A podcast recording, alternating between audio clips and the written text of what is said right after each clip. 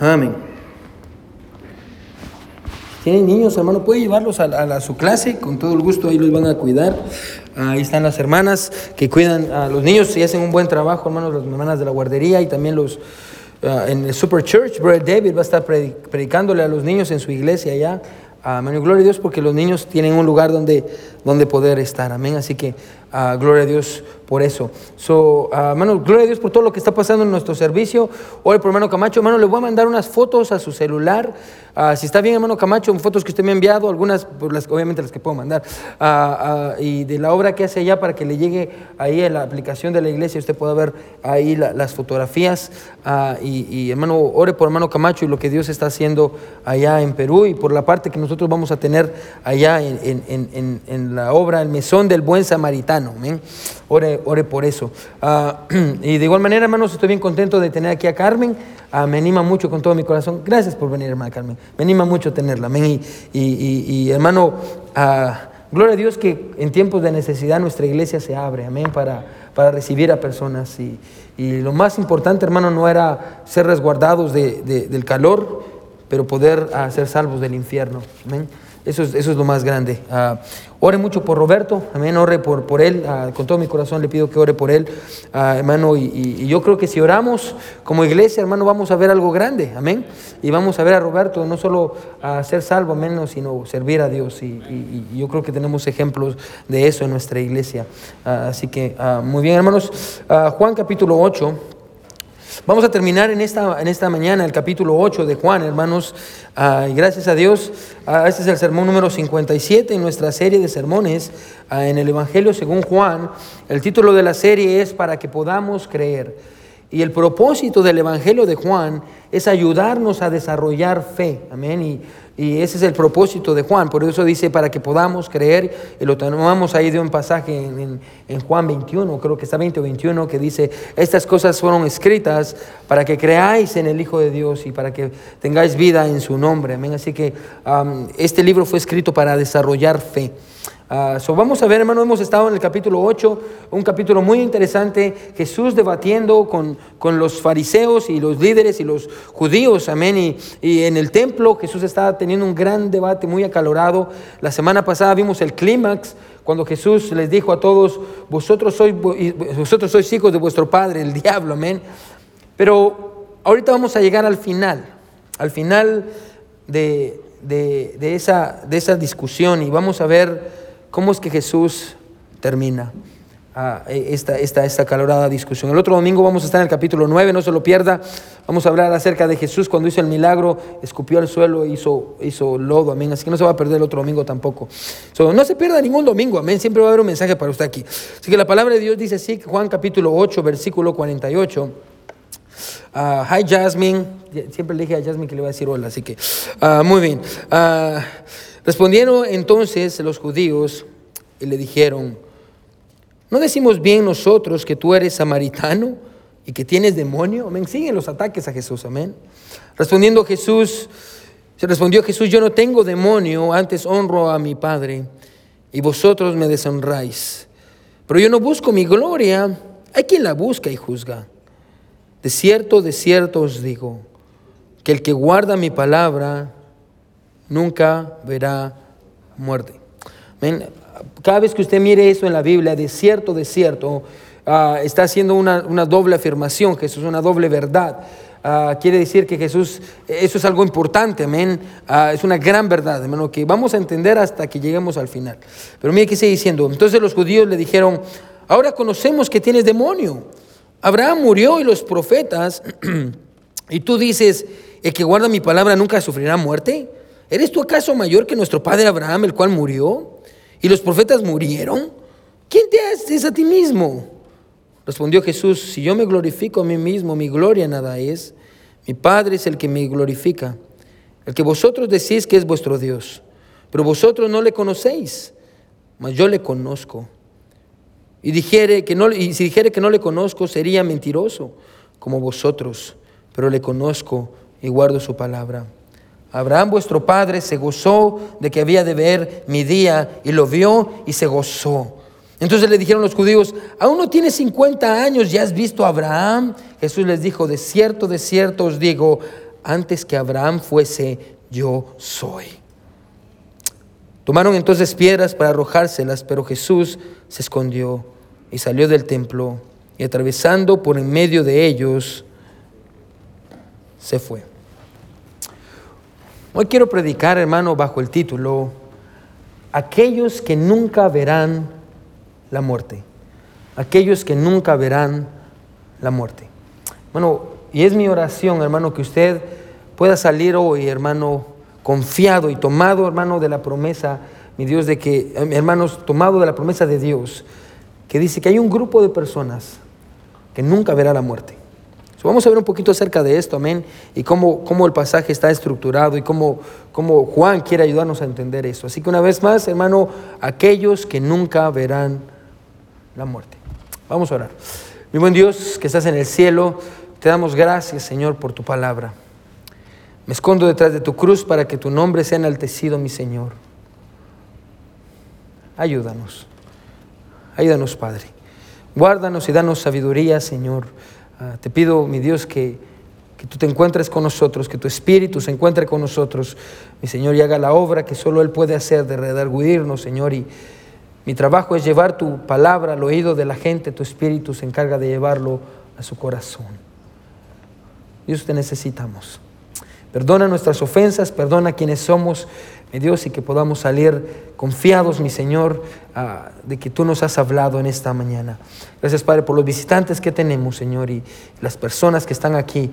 Mi Dios, me, anima mucho, Dios, que, que, vienen, y Señor, y, pienso en hermana Juliana, que regresó con todo su esposo, y hermana Carmen, que está aquí, hermana María, Señor, pareja de nuestra hermana Alma también, Dios, que si no te conocen a ti, que hoy puedan salir convencidos, Señor de quién eres tú. Gracias, Padre, por todo. En el nombre de Jesús oramos. Amén y amén. Pueden sentarse, iglesia.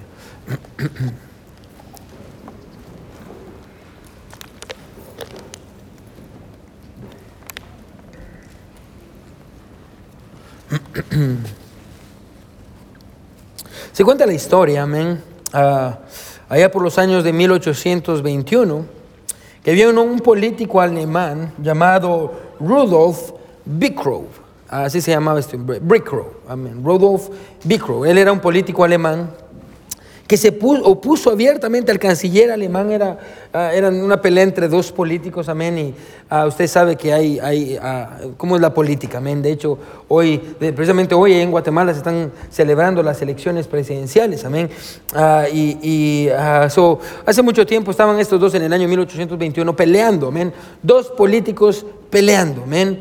En cierta ocasión uno de ellos se enfureció tanto con el otro que lo retó a un duelo. Le dijo, ¿sabes qué? Vamos a arreglar esto como hombres, amén. Obviamente yo no quisiera decir como hombres, tal vez como cavernícolas, pero digo, vamos a arreglarlo como hombres. ¿Por qué no nos batimos en un duelo?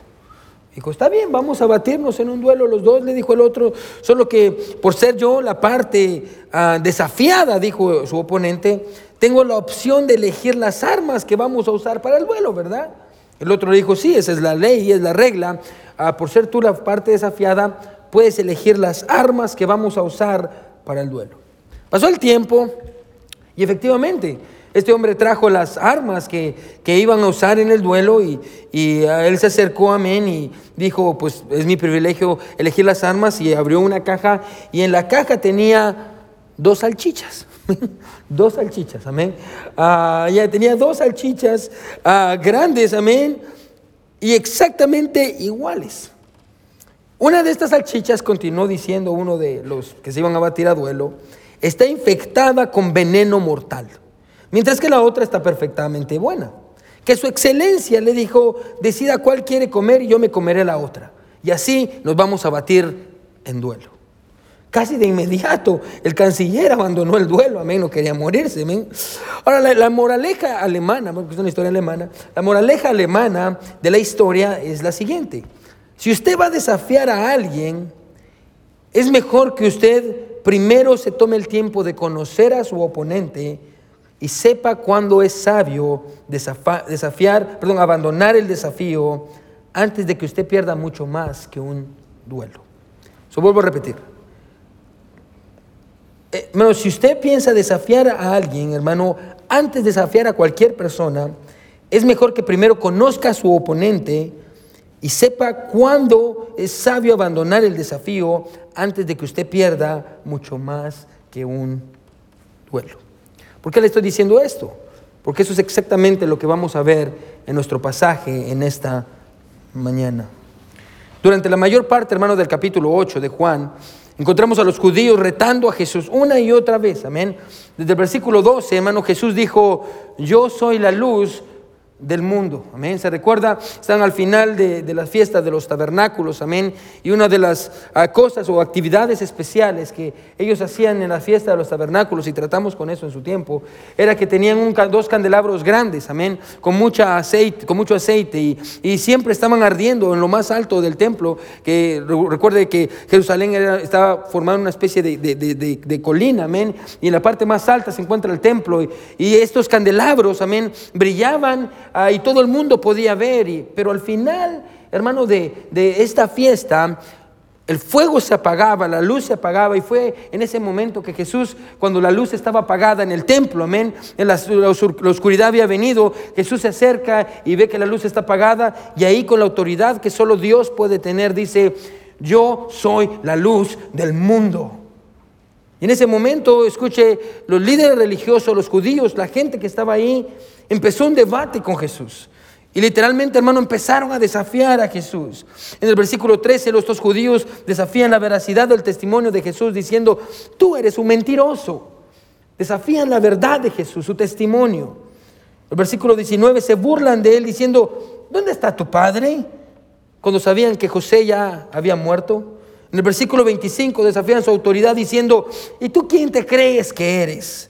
El versículo 41 lo atacan diciendo, nosotros somos, no somos hijos de fornicación, haciendo alusión del rumor que había en ese tiempo de que María había quedado embarazada de otro hombre antes de casarse con José, cosa que es verdad, pero este otro era el Espíritu Santo, amén. Y al hacerlo también desafiaron su santidad. Una y otra vez, hermano, en, el capítulo 8, bueno, este grupo de judíos ha estado desafiando a Jesús, burlándose de él una y otra y otra y otra y otra vez. Ellos han desafiado su testimonio, han desafiado su autoridad, han desafiado su santidad. Y como si todo esto fuera poco, hermano, están a punto de desafiar la naturaleza misma de Jesús. Van a desafiar su, naturaleza. Y, y, es lo que vamos a ver. E, este pasaje trata con la naturaleza de Jesucristo. ¿Quién es Jesús? Como le dije, hermano, Jesús es Dios y es hombre, amén. Ah, ah, y, tiene, es un hombre con una doble naturaleza. Es el, único en la historia que ha tenido a dos naturalezas. So, vamos a ver, hermano, el pasaje que está delante de nosotros y, vamos a ver cómo ahora empiezan a, a retar la naturaleza de Jesús. Miren lo que es el versículo 48. Si están conmigo, amén. Miren lo que es el versículo 48. Respondieron entonces los judíos y le dijeron, ¿no decimos bien nosotros que tú eres samaritano? Paremos ahí, amén. Que tú eres samaritano. Good job, guys. Buen trabajo, amén. Que tú eres samaritano. Ahora, los samaritanos eran las personas, escuchen, más despreciadas en el tiempo de Jesús. Y para que un judío, escuche, se le diera el sobrenombre de samaritano, significaba que él era, escuche, lo más vil que había. Ahora yo no sé si usted sabe esto, hermano, pero en el tiempo bíblico, escuche, los samaritanos eran una especie de, medio judíos, amén. Ah, era eh, en tiempos antiguos, hermano Israel, escuche, había sido llevada cautiva por, por ah, ah, un, otro imperio, amén, que había venido y se los había llevado, amén. y de, ese, de, esa, esa, mezcla entre judíos y ese otro imperio que había venido, escuche, salieron los samaritanos y, y los judíos aborrecían a los samaritanos. Pero lo, peor de los samaritanos delante de los judíos, escuche, es que estos no guardaban la ley. Por, lo tanto, este era un insulto más, más allá, escuche que iba más allá del menosprecio, porque por ser un samaritano o ser un samaritano significaba que era un, un apóstata y un hereje. En la mente de estos judíos Jesús tenía que estar loco para decir las cosas que estaba diciendo. Lo cual nos lleva al siguiente punto. Ponga atención. Para ellos, Jesús no solo actuaba como un samaritano, sino que actuaba como uno poseído como un demonio. Mire que sigue diciendo el versículo 48. ¿No decimos bien nosotros que tú eres samaritano y que tienes demonio? Hermano, a, este grupo de judíos No les bastó con desafiar el testimonio de Jesús diciendo que era falso, amén. No les bastó desafiar el testimonio, desafiar la autoridad de Jesús diciéndole que él no era nadie para decirles qué hacer. No les bastó desafiar la santidad de Jesús diciéndole que era un hijo de fornicación. Ahora están desafiando su naturaleza misma diciendo, tú eres un endemoniado, eres un samaritano.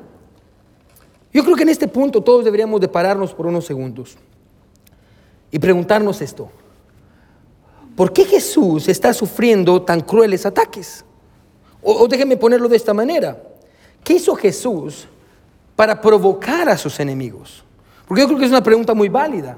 ¿Qué es lo que hizo Jesús para provocar a, sus enemigos? Amén. ¿Qué, había en Jesús que hacía que, que, las personas se enojaran con Él y cuando entablaban una conversación con Él, ellos terminaban atacando a Jesús? ¿Qué hizo Jesús para provocar a sus enemigos? La respuesta está en el versículo 49 y la primera parte del versículo 50. Miren lo que dice. Dice, respondiendo Jesús, yo no tengo demonio, antes honro a mi Padre y vosotros me deshonráis. Miren lo que dice el versículo 50, pero yo no busco mi gloria.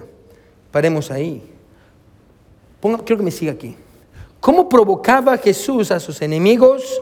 Bien sencillo, viviendo para la gloria de Dios. Si está escribiendo, escriba esto. No hay nada que provoque más a otros como un creyente que quiere vivir para la gloria de Dios. No hay nada que provoque más a las personas que un creyente que quiera vivir para la gloria de Dios. Hermano, Jesús fue brutalmente atacado por los judíos porque él buscaba glorificar a su Padre. Escuche, era lo único que él quería, glorificar a Dios. Una y otra vez lo dice en el pasaje. Yo quiero traerle gloria a Dios, a mi Padre. Y porque él quería hacer eso, estos otros judíos lo estaban atacando. Jesús fue brutalmente atacado por estos judíos porque él buscaba glorificar a su Padre. Y creo que escuche esto. Y si usted en esta mañana tiene el mismo deseo que él, hermano, espero que usted no está esperando un resultado diferente. Quiero que ponga atención.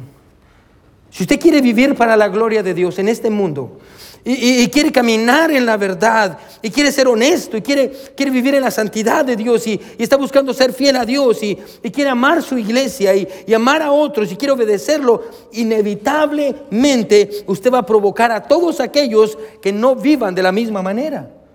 Si usted quiere vivir para la gloria de Dios, usted va a escuchar a las personas decir esto, usted es un fanático, usted es un extremista, usted es un exagerado, usted va a escuchar cómo y esto es lo más triste, usted va a escuchar cómo celebran cuando usted comete un error y cómo culpan a Jesús y a la iglesia por esto.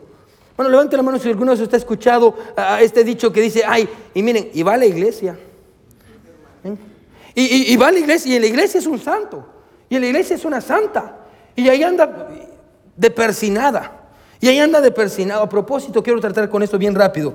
Espero que en esta iglesia Espero que nadie en esta iglesia se burle y menosprecie a aquellos que quieren vivir para la gloria de Dios. Solo porque la manera en la que usted vive o la manera en la que ellos viven lo hace verse mal a usted, porque usted no es todo lo que ellos son. Y, espero que nadie en esta iglesia, espero que nadie, o que yo no me entere, que alguien en esta iglesia celebra el error o el fracaso de otro creyente, porque eso en lugar de alegrarnos debería de entristecernos. Amén. No nos alegramos porque a otro le va mal. No, no acusamos a otro. Ay, sí. Y mire, dijo una mentira. Y él es un cristiano. Ay, sí, se la lleva de muy cristiano. Y no que vas a la iglesia. Y no que estás sirviendo a Dios los domingos. Y no que... Spoiler alert, por si no se ha dado cuenta, aquí todos somos pecadores. Amén. Todos somos pecadores. No hay nada que provoque a otros más que un creyente que quiere vivir para la gloria de Dios. ¿Por qué? Porque al elegir vivir en la luz, Usted está revelando la oscuridad de los demás. Eh, al elegir vivir en santidad, usted está revelando el pecado de otros. Y al vivir diferente, usted está revelando que todos son iguales. Cuando usted decide glorificar a Dios, usted inevitablemente va a terminar provocando a otros. Recuerdo cuando yo era pastor de jóvenes, bueno, líder de jóvenes, allá en mi iglesia en Guatemala, amén. Y mi, mi pastor nos enseñó a guardarnos para el matrimonio. Amén. Era algo que nuestro- mi pastor siempre nos, nos enseñaba. Amén. Yo enseño. Amén. Y ah, ah, que deberíamos de guardarnos puros para el matrimonio. Ah, de hecho, yo no besé a la hermana Sabrina hasta que me casé. Amén. Fue el primer beso que yo le di. Pero recuerdo, hermano, una, una jovencita viniendo después del servicio para hablar conmigo. Amén. Y, y, me recuerdo que terminó el servicio y ella vino y me dice, hermano Ángel, ¿puedo hablar con usted? Yo le digo, sí, Carmencita se llama. Mis papás la conocen. amén. Viene Carmencita y, ah, y a la hermana Alba creo que también la conoce. amén. Viene Carmencita y me dice, hermano Ángel, tengo que hablar con usted. Una jovencita de ¿qué? 15 años, 14 años en ese tiempo. "Ah, ¿Qué pasó? Y me dice, hermano Ángel, es que en la escuela se están burlando de mí. Yo le digo, "¿Por- ¿por qué se están burlando de usted? Amén. Y dice, es que, y se puso roja, amén, porque le da, vergüenza, amén. Y dice, es que, que yo tengo 15 años y yo no he besado a nadie, hermano Ángel. Amén. Yo le digo, ¿y eso, eso qué tiene, amén? Es que, es que en la escuela me dicen que soy una santurrona. Así me dicen en la escuela, que soy una santurrona, amén. Y se burlan de mí por la no solo por eso, sino que se burlan de mí por la manera en la que yo me he visto. Porque yo decidí servir a Dios y yo quiero guardarme pura, hermano Ángel, y me voy a guardar así. Y yo escuché al pastor y yo le obedecí al pastor. Y una, una jovencita de 15 años, amén, que quería hacer las cosas bien. Me acuerdo que yo la vi y le digo, Carmencita, lo siento mucho, Carmencita, por lo que le está pasando. Le digo, pero le voy a decir algo. Cuando usted quiera, usted puede ser como sus amigas, pero sus amigas ya no pueden ser como usted. Sus amigas ya no pueden ser como usted. Y yo me recuerdo diciéndole a Carmencita, Carmencita, parece por sus convicciones. Escuche, parece por sus convicciones. ¿Por qué? Porque cuando usted se para con Dios, aunque usted esté solo, usted es mayoría. Cuando usted se para por Dios, aunque usted esté solo, usted es mayoría. Y me recuerdo la, cara de Carmencita diciendo, sí, hermano Ángel, sí, hermano Ángel. Bueno, es lo que Dios está buscando. Bueno, que usted, bueno, que usted se pare por el que lo glorifique, hermano. Y cuando usted lo haga, escuche, la gente lo va a menospreciar y la gente lo va a tratar mal. Y espero que guarde eso con usted, hermano. Porque tarde o temprano, si usted no ha sufrido ese tipo de persecución, usted lo va a sufrir. Si usted quiere vivir para la gloria de Dios, si no quiere vivir para la gloria de Dios, ni se van a dar cuenta que usted es cristiano. Pero, hermano, si usted quiere vivir para la gloria de Dios, la gente va a provocar a otros. Escuche, pero ¿sabe qué? Eso es lo que Dios quiere. Mire cómo termina el versículo 50. Dice, pero yo, yo no busco mi gloria, hay quien la busca y juzga. ¿De quién está hablando Jesús? Hay quien sí busca mi gloria. Es más, y juzga. Está hablando acerca de Dios. Bueno, Dios buscaba hermano, ser glorificado en Jesús y, Él iba a juzgar a aquellos que no lo glorificaban. Y, eh, hermano, escuche, Dios busca ser glorificado en nuestras vidas a, a través de la manera en la que vivimos. Y, y no solo busca ser glorificado en nosotros, sino que, escuche, nos va a recompensar por eso. Cuando las personas, escuche hermano, cuando las personas lo critiquen por vivir para la gloria de Dios, ah, hermano, escuche, y si se burlan de usted y le dicen, ay, mire que usted, usted piensa que es un cristiano y mire las cosas que hace. Bueno, si, si como Satanás, personas así lo, lo- lo juzgan y lo critican, escuche, que su consuelo sea este. Hay un Dios en los cielos que está viendo su esfuerzo y un día, escuche, va a recompensar la manera en la que usted vive. Me encanta Hechos 5. Me encanta Hechos 5. Los apóstoles están predicando el Evangelio y, y- están, hermanos, les habían prohibido predicar el Evangelio, así que los guardias vienen, los toman y se los llevan, amén. Y les piden, dejen de predicar, dejen de predicar. La Biblia dice que ah, viene un hombre llamado Gamaliel que se interpone, amén, y habla con ellos y, y al final dice que dice, ok, vamos a dejarlos ir. Y literalmente, hermano, esto es lo que dice Hechos 5:40, escuche, no vaya ahí, esto es lo que dice. Dice, y conviniendo con él, llamando a los apóstoles, los alguaciles, escuche, después de azotarlos, les intimaron que no hablasen más del nombre de Jesús y los pusieron en libertad. Bueno, los golpearon, los azotaron, amén, todos ensangrentados, amén, con azotes, y salieron. Y usted diría, pobrecitos, de plano salieron llorando. No, escuchen lo que sigue diciendo, y ellos salieron de la presencia del concilio gozosos de haber sido tenidos por dignos de padecer afrenta por causa del nombre. Quiero que me escuchen, mis hermanos, los ataques que recibimos por vivir para la gloria de Dios no son el castigo del creyente, tampoco son su prueba, esos ataques son su gloria, son su gloria. Jesús provocaba a sus enemigos porque vivía para la gloria de Dios. Pero no solo eso, así que Jesús está hablando con ellos ah, y se da cuenta, escuche que mientras está hablando con estos judíos y, con estos líderes religiosos, hay un grupo de judíos que realmente querían creer en él. Había un grupo de personas, así que a ese grupo de personas ahora les dice unas palabras en el versículo 51. Mira lo que es el versículo 51. Si está conmigo, amén. Mira lo que dice. De cierto, de cierto os digo que el que guarda mi palabra nunca verá la muerte. Amén.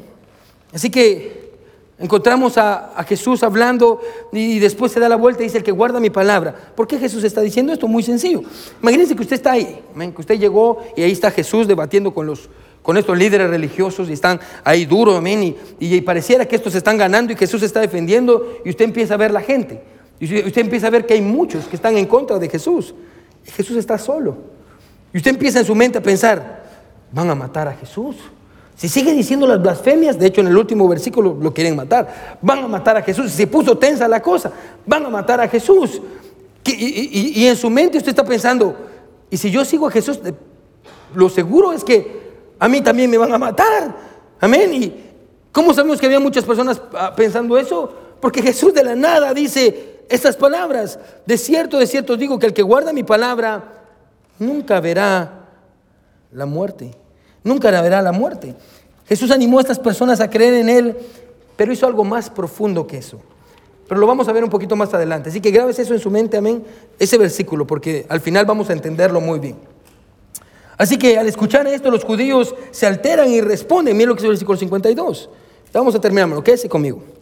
Entonces los judíos dijeron, ahora conocemos que tienes demonio. Esta es una confirmación. Abraham murió y los profetas, y tú dices, el que guarda mi palabra nunca sufrirá muerte. ¿Eres tú acaso mayor que nuestro padre Abraham, el cual murió y los profetas murieron? ¿Quién te haces a ti mismo? Ellos pensaban que Jesús estaba refiriendo a una muerte física. Jesús no se estaba refiriendo a una muerte física. Jesús se estaba refiriendo a una muerte espiritual. Amén. Jesús se está refiriendo aquellos que obedecen mi palabra van a ser librados de la muerte, no verán la muerte. ¿Qué muerte es? Aparte de su lugar, aquí solo le quiero enseñar para que se lleve eso a su casa. Amén. Yo sé que muchos de ustedes tal vez ya conocen esto, pero vaya conmigo a Apocalipsis. Apocalipsis 21. ¿Qué, qué muerte se está refiriendo Jesús? Apocalipsis 20, 14. ¿Sí está conmigo? Amén. Gracias a las dos personas que dijeron amén. 2014 dice esto. Y la muerte y el Hades fueron lanzados al lago de fuego. Y esta es la muerte que dice segunda. Amén. Y el que no fue inscrito, el que no fue, el que no se halló inscrito en el libro de la vida fue lanzado al lago de fuego. Es esta muerte que Jesús está hablando. No está hablando de la muerte primera, la muerte física, está hablando de una muerte espiritual. Amén. De una muerte espiritual un escritor lo describe de esta manera. Dice, aquellos que creen en la palabra de Jesús ya tienen vida eterna. La muerte ya no está enfrente de ellos, sino ahora está atrás de ellos. Así que cuando mueran, no serán entregados al infierno. Es a esto que Jesús se está refiriendo. La muerte ya no tiene poder sobre el creyente, pero los fariseos no lo, no lo podían ver. Regrese conmigo al versículo 54. Respondiendo Jesús, ahí estamos en el capítulo 8.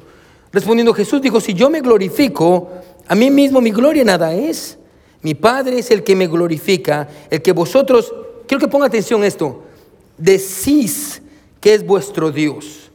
Ellos decían que creían en Dios. ¿Alguna vez has escuchado eso? Yo creo en Dios. Yo también creo en Dios. Yo, creo en Dios también. Nosotros tenemos el mismo Dios. Pero mire que dice el versículo 55. Pero vosotros no le conocéis. Mas yo le conozco. Y si dijere que no le conozco será sería mentiroso como vosotros, pero le conozco y guardo. ¿Qué dice su palabra? Jesús está diciendo esto. ¿Cómo puedo hacerles entender quién es Dios si ustedes dicen que lo conocen, pero no lo conocen? Se cuenta la historia, hermano, solo para que le voy a ayudar a entender cómo funcionaban ellos. Ellos decían, nosotros conocemos a Dios. Se cuenta la historia de un maestro que trabajaba en una escuela llena de niños ricos, amén. Estaba el maestro, había un montón de niños, todos los niños eran ricos. Amén. Así que el maestro, intentando ayudar a los estudiantes a entender qué era la pobreza, les pidió que escribieran un ensayo, un essay sobre, sobre la pobreza. Amén. Dijo, escriban un, un ensayo sobre qué es la pobreza. Incluso si quieren inventarse una historia sobre alguien pobre, hagan una historia sobre alguien pobre. Así que un niño rico escribió lo siguiente. Dijo, Había una vez una familia pobre. El papá era pobre, la mamá era pobre, los niños eran pobres, su mayordomo era pobre, su chofer era pobre, los trabajadores eran pobres, el jardinero era pobre, todos en esa familia eran pobres. ¿Usted cree que el niño sabía que era ser pobre? No, evidentemente hermano, el niño no tenía ni la menor idea de qué era ser pobre. De igual manera son las personas que dicen que conocen a Dios, simplemente porque creen que hay algo más allá. De igual manera son las personas que dicen, oh, yo creo en Dios. Ok, ¿y qué? Pues yo creo en Dios, amén. Creo que Jesús deja claro una cosa aquí, es que, hermano, una cosa es conocer sobre Dios y otra cosa es conocer a Dios. Usted puede saber muchas cosas de Dios en esta, en esta mañana. Usted puede saber que Dios es grande, que Dios es bueno, que Dios es poderoso, que Dios es omnipotente, omnisciente, omnipresente. Usted puede conocer todas las cualidades de Dios. Una cosa es que usted conozca sobre Dios y otra cosa es que usted realmente conozca a Dios. Y Jesús dice, yo conozco a Dios y ustedes no conocen a Dios. No conocían a Dios. Amén. Para nada. Ahora, durante todo este tiempo, escuche, ellos habían estado hablando de Abraham y si miran el versículo 53, ah, escuche, dice, ¿eres tú mayor que nuestro padre Abraham? Y aquí viene el clímax del pasaje en esta, en esta mañana, versículo 56. Aquí está Jesús y dice, Abraham vuestro padre se gozó de que había de ver mi día y lo vio y se gozó. Paremos ahí. Para los judíos, hermano, esta fue la última prueba de que Jesús era un lunático, un mentiroso, amén. ¿Cómo es posible que Abraham hubiera visto a Jesús, escuche, y su día? Hermano, por eso responde en el versículo 57. Entonces le dijeron los judíos, aún no tiene 50 años y has visto a Abraham. Escuche lo que dice, Jesús le dijo, de cierto, de cierto os digo, antes de que Abraham fuese, yo soy, yo soy. Ahora, Abraham, escuche, quiero que se quede conmigo. Si no ha puesto atención del todo lo que dije, ponga atención en esto. Abraham había estado muerto, escuche, por más de 1850 años en este punto. Jesús apenas tenía 31 o 32. ¿Cómo era posible que Abraham hubiera visto el día de Jesús? ¿A qué se refiere? Ahora hay tres ocasiones, hermano, en las cuales Abraham tuvo contacto con Jesús en el Antiguo Testamento. Sí, Abraham tuvo contacto con Jesús en el Antiguo Testamento. En la primera, la vimos la semana pasada, en los versículos 39 y 40, en el capítulo 8 es mencionada, amén, donde vimos cómo en Génesis 18 se recuerda cuando Abraham es visitado por tres personajes ah, celestiales, uno de ellos era Jesús. Abraham vio a Jesús y, y habló con él y Abraham lo recibió y lo trató con amor, cosa que los judíos no hicieron. Ahora, ese es el primer caso. Hay un segundo caso. La segunda ocasión se encuentra en Génesis 14, 8. Me puede ir ahí en su Biblia. Vamos a, vaya conmigo a Génesis 8. Solo, solo, ahorita vamos a regresar, solo quiero enseñarle algo bien rápido. Génesis 14, 8. ¿Sí está conmigo? Ahora, aquí hay una imagen. Vamos a ver dos pasajes bien rápido, hermano. Génesis 14, 8. En Génesis 14, 8. Aquí encontramos que Abraham pelea y va. Escuche. Y aquí hay algo bien interesante que a veces no notamos. 14, 8. Dice lo siguiente, eh, ¿sí les dije 14.8? Ah, sí, 14.8. Dice, y salieron el rey de Sodoma y rey de, ah, de Gomorra, el rey de Amad, y contra ellos en el valle de... Ay, déjenme ver. Génesis... Ah, ya, perdón, 18, versículo 18. Dice, versículo 17, Génesis 14, 17, dice, cuando volvía de la derrota de Kedorloamer y de los reyes que con él estaban, salió el rey de Sodoma a recibirlos en el valle de Sabe, que es el valle del rey. Entonces Melquisedec, rey de Salem y sacerdote del Dios Altísimo, miren lo que sacó, pan y vino. Y aquí encontramos que Abraham le da los diezmos de todo. A propósito, si usted creía que el diezmo es antes de la ley, o es en la ley, hermano, no, el diezmo es antes de la ley, amén. ¿Quién es este Melquisedec? Si usted va, no por cuestiones de tiempo, hermano, no vaya ahí, pero puede anotarlo ahí, Hebreos 7, amén, lea Hebreos 7. En Hebreos 7 se nos dice que Melquisedec no tenía descendencia haciendo una imagen de que este es Jesucristo. Es una imagen de Dios, una imagen de Jesucristo. Amén. Es la segunda ocasión, escuche, ah, con la cual Abraham interactúa con Jesús. Pero regresando al capítulo 8, ¿qué es en Génesis, hermano? ¿Qué es en Génesis? Regresando al capítulo 8, hermano, de, de, Juan, dice que, escuche, Abraham vio el día de Jesús y se glorió. Vio su Dios y se gozó, y se gozó. Ahora, la tercera vez, escuche que es a la que se está refiriendo aquí Juan en el capítulo 8, sucedió en Génesis 22. Ahora le voy a decir qué pasa en Génesis 22 por cuestiones de tiempo, hermano. No nos va a dar tiempo de leerlo todo. Pero aquí encontramos a Abraham. Quiero que me siga, ¿sí? Porque es bien importante esto que le voy a decir. Porque va a ayudarle a entender todo el pasaje. Es la llave para, para poder entender el pasaje. Dios le dice a Abraham, Abraham vas a tener un, hijo. Ahora Abraham está grande, usted se sabe la historia, no puede tener hijos, ah, pero la Biblia dice que Abraham le cree a Dios. Y, después de pasa el tiempo, Abraham y Sara están grandes, tienen un bebé que es ah, Isaac. Ahora, ¿se puede imaginar cuánto Abraham amaba a Isaac? ¿Cuánto Sara amaba a Isaac, su único hijo? Un día, cuando Isaac ya está un poco más grande, Dios aparece y le dice lo siguiente, Abraham, yo quiero que, tú me des a tu hijo. Yo, yo, quiero que tú mates a tu hijo, que tú lo lleves a este monte y ahí yo quiero que lo sacrifiques para mí. Bueno, Dios le pide a Abraham no, no, no lo mejor, lo único que él tenía. Dios le dice, quiero que sacrifiques a tu hijo. Y, lo que me encanta, hermano, es que Abraham no cuestiona a Dios. Y, al siguiente día, escucha, toma a su hijo y le dice, ok, vamos a ir y vamos a adorar a Dios, vamos a hacer sacrificios. Así que toman leña para el sacrificio y comienzan a caminar. Bueno, y, y mientras están caminando, escuche, Isaac mira a Abraham y le dice, papá, ¿dónde está? Miro la leña, sea donde vamos, ¿Dónde está el sacrificio?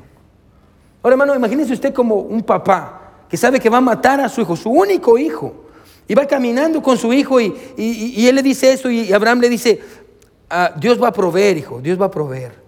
Llegan a lo alto del monte, amén, y, Abraham le dice, Isaac, te voy a sacrificar, hermano, y en la Biblia no se menciona que, que Isaac se oponga, el hijo obedece a su padre. Se vuelvo a repetir por si usted no lo agarró. El hijo obedece a su padre. Y se sube al altar, amén. Y, Abraham toma un cuchillo, amén. Y, literalmente es lo que dice la Biblia, hermano. Está a punto de matar a su hijo. Y yo me imagino el cielo, amén. Ah, porque a veces también tenemos que imaginarnos qué pasa en el cielo. Me imagino que los ángeles, hermano, el ángel que Dios iba a mandar estaba ahí viendo y está como, ya abajo Dios. Y Dios está, espérate un poquito, ya, lo va a matar Dios, espérate un poquito, ya abajo Dios, espérate. Y cuando él estaba a punto de bajar, Dios dice, baja, y el ángel baja. Y la Biblia dice que el ángel viene y le dice, no, no lo mates, no lo mates, no mates a tu hijo. Y la Biblia dice que está a punto de matarlo, escucha al ángel que dice, no lo mates. Y en ese momento, escuche, Abraham voltea a ver y en ese monte, mira un cordero. Un cordero, sin manchas, atorado en unas ramas. Abraham reconoce, escuche, que Dios había provisto ese cordero para que tomara el lugar de Isaac en el altar.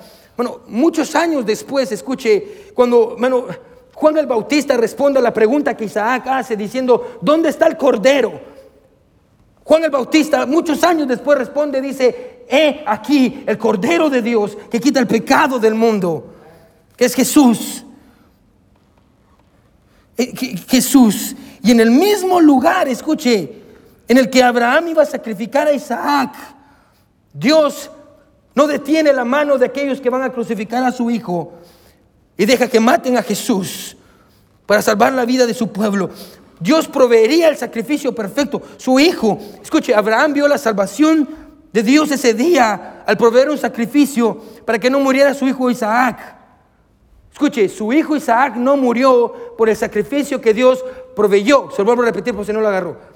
Su hijo Isaac no murió por el sacrificio que Dios proveyó. ¿Se recuerda lo que decía el, versículo 51 del capítulo 8 de Juan? ¿Se recuerda que dice? De cierto, de cierto os digo que el que guarda mi palabra, que dice, nunca verá muerte. Isaac no vio la muerte, sino el cordero que Dios había provisto. Es más, por eso, al ver eso, escuche, la Biblia dice que Abraham llama el lugar Jehová Jireh, que quiere decir Jehová proveerá. Jehová proveerá. Abraham en ese momento vio la salvación. Y vio el día del Señor. Y vio el futuro. Lo que nosotros hoy miramos hacia el pasado. Jesús dando su vida por nosotros. Para que nosotros, escuche, como Isaac, no veamos la muerte. Bueno, la semana pasada una gran tormenta en nuestra iglesia. Bueno, en nuestra ciudad. Muchos se quedaron sin luz, amén. Y, está bien quedarse sin luz en otros países, porque yo estoy acostumbrado a eso en mi país, me imagino que usted también.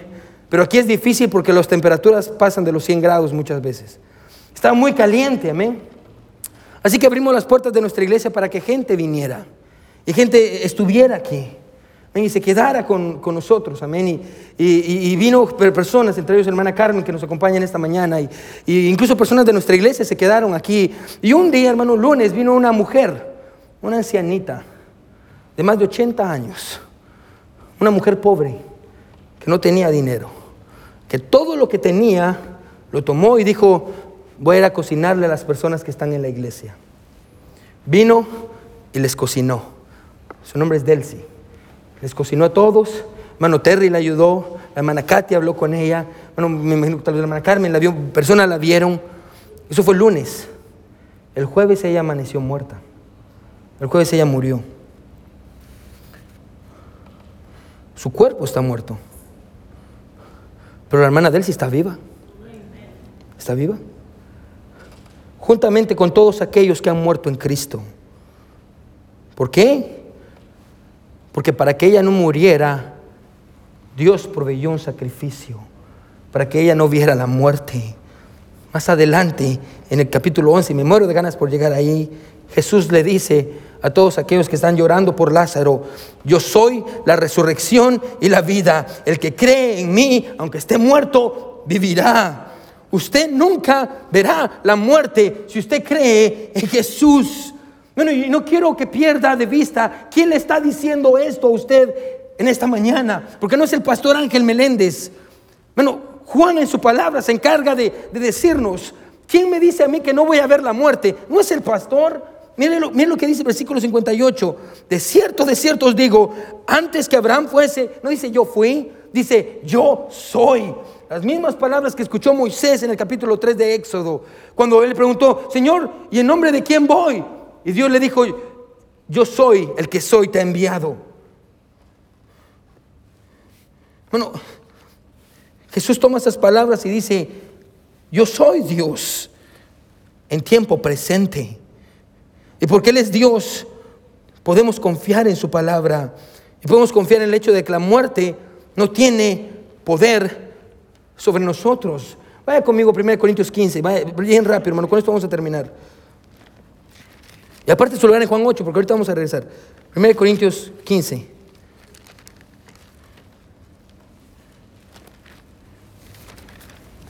¿Ya está, ¿Ya está ahí? Déjeme contarle esta historia antes de que terminemos. Quédese conmigo. Mírenme aquí. Había un carro, una familia iba de vacaciones. Iba una familia de vacaciones, estaba, estaba el papá, su esposa y atrás estaban sus niños y llevaban los vidrios cerrados porque estaba caliente, iban manejando, iban para el lago, amén, porque iban de vacaciones. Y de pronto mientras ellos iban conduciendo, una abeja grande entró en el auto.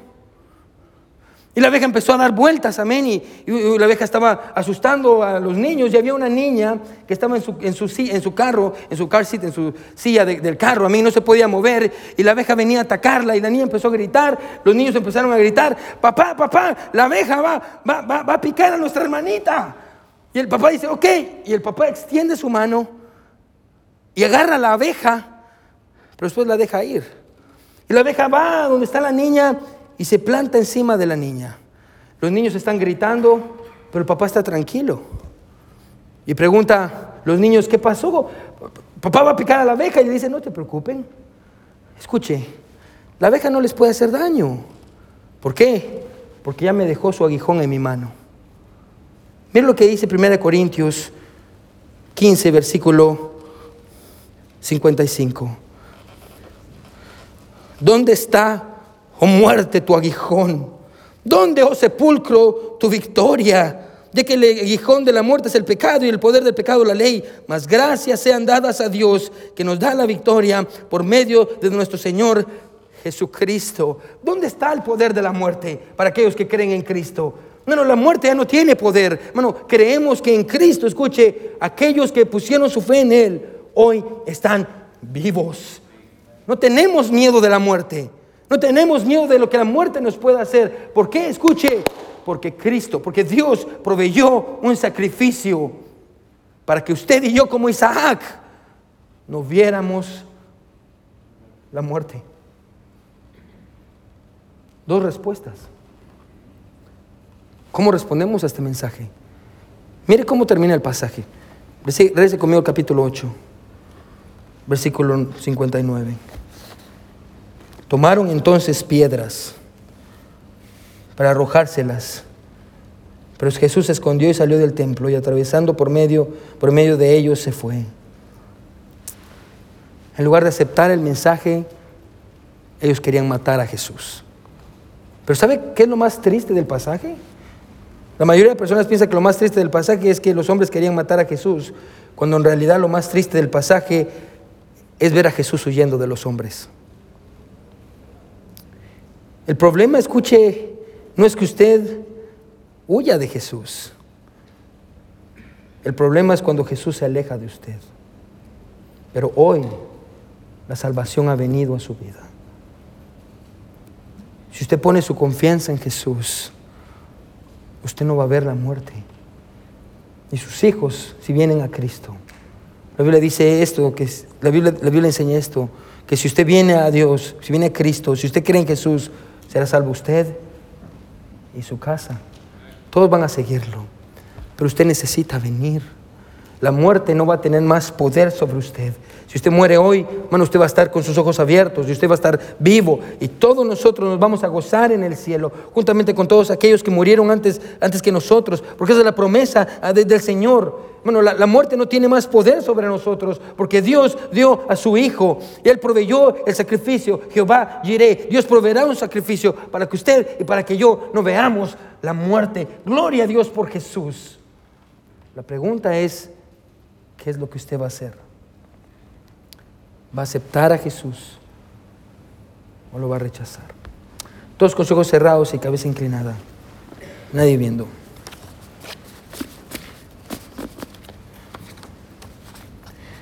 El problema no es que usted se aleje de Jesús. El problema es cuando Jesús decide alejarse por todas las veces que le ha dado oportunidades, pero usted no ha querido.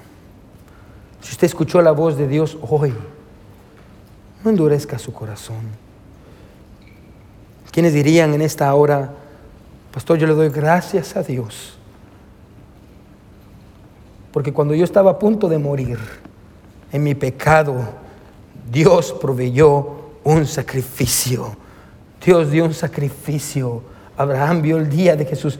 Él vio al Cordero. Y gracias a Él ya no veo, no voy a ver la muerte. ¿Quiénes dirían, pastor, yo estoy agradecido con Jesús por la salvación? Levante su mano si usted, gloria a Dios por eso, porque Él dio el sacrificio, gloria a Dios. Baje su mano. Déjeme hacer una pregunta más. ¿Quiénes dirían en esta hora, pastor, yo quiero, yo quiero aceptar a Jesús? Yo quiero, yo quiero hacer Jesús, pastor. Pastor, yo no quiero morir. Pastor, yo tengo miedo a la muerte. Pastor, yo quiero venir a Jesús. Levante su mano si usted quisiera aceptar a Jesús como su Salvador. ¿Quiénes dirán, Pastor, yo quiero aceptar ese regalo hoy? Levante su mano, yo quiero orar por usted. Gloria a Dios. Amén. Amén. Gloria a Dios. Gloria a Dios. Gloria a Dios. Gloria a Dios. Vamos a ponernos sobre nuestros pies. Todos, nadie está viendo, todos con los ojos cerrados. Si Dios le habló, hermano, ¿por qué no viene al altar y dobla sus rodillas? No se quede donde está, venga al altar. Venga al altar y póstrese aquí y ore. Y dígale, Señor, Señor, gracias. Venga al altar, si, si Dios lo venga al altar, no se quede en su lugar. Venga al altar. Si usted dice, Señor, cuando yo estaba a punto de morir, tú diste el sacrificio y hoy ya no voy a ver la muerte. Lo que Isaac preguntó, ¿dónde está el cordero? Juan el Bautista le responde, aquí el cordero de Dios, que quita el pecado del mundo. Gloria a Dios por Jesús. Gloria a Dios por su sacrificio. Gloria a Dios porque Abraham vio su día y se regocijó en, en lo que Dios proveyó. El Cordero de Dios. Si usted viene a Él hoy, si usted viene a Él hoy, no verá la muerte. No verá la muerte. Si usted está ahí, repita esta oración en su corazón. Repita esto en su corazón. Y Señor, yo merezco morir. Yo estaba en ese altar a punto de ser asesinado por mi pecado, mis malas decisiones. El cuchillo estaba sobre mí. Pero en ese momento tú desde el cielo diste un sustituto. Y Jesús llevó en, en sí todo, todo el castigo de mi pecado. Como dice Isaías, su castigo fue, mi castigo fue sobre sus hombros. Por su llaga yo fui curado. Dios proveyó un sacrificio y ahora yo soy libre. Y gracias a ese sacrificio, como Isaac, yo no voy a ver la muerte. Y el que me lo promete no es el pastor, es el gran yo soy, es Dios. Señor, yo te recibo hoy como mi único y suficiente Salvador. Yo creo que tú moriste por mí, Señor. Moriste en mi lugar. Mi castigo tú lo llevaste. Yo, no quiero morir eternamente. Sálvame. Te reconozco como mi único y suficiente Salvador. Yo creo que tú moriste, Señor. Hoy te acepto. Hoy vengo a ti. Recíbeme, Señor. Tus manos de amor ponemos, mi Señor, estas personas. Todos aquellos que levantaron sus manos, Dios. Nos regocijamos y cantamos, mi Dios. Estamos felices de regocijarnos en tu salvación, porque no solo Abraham la vio, nosotros también. Y nos regocijamos en esa salvación tan grande. Gloria a Dios por, por quien eres tú, mi Señor, y por Jesús, el autor y consumador de nuestra fe. Gracias, Señor. Gracias, Padre. En el nombre de Jesús oramos. Amén y amén.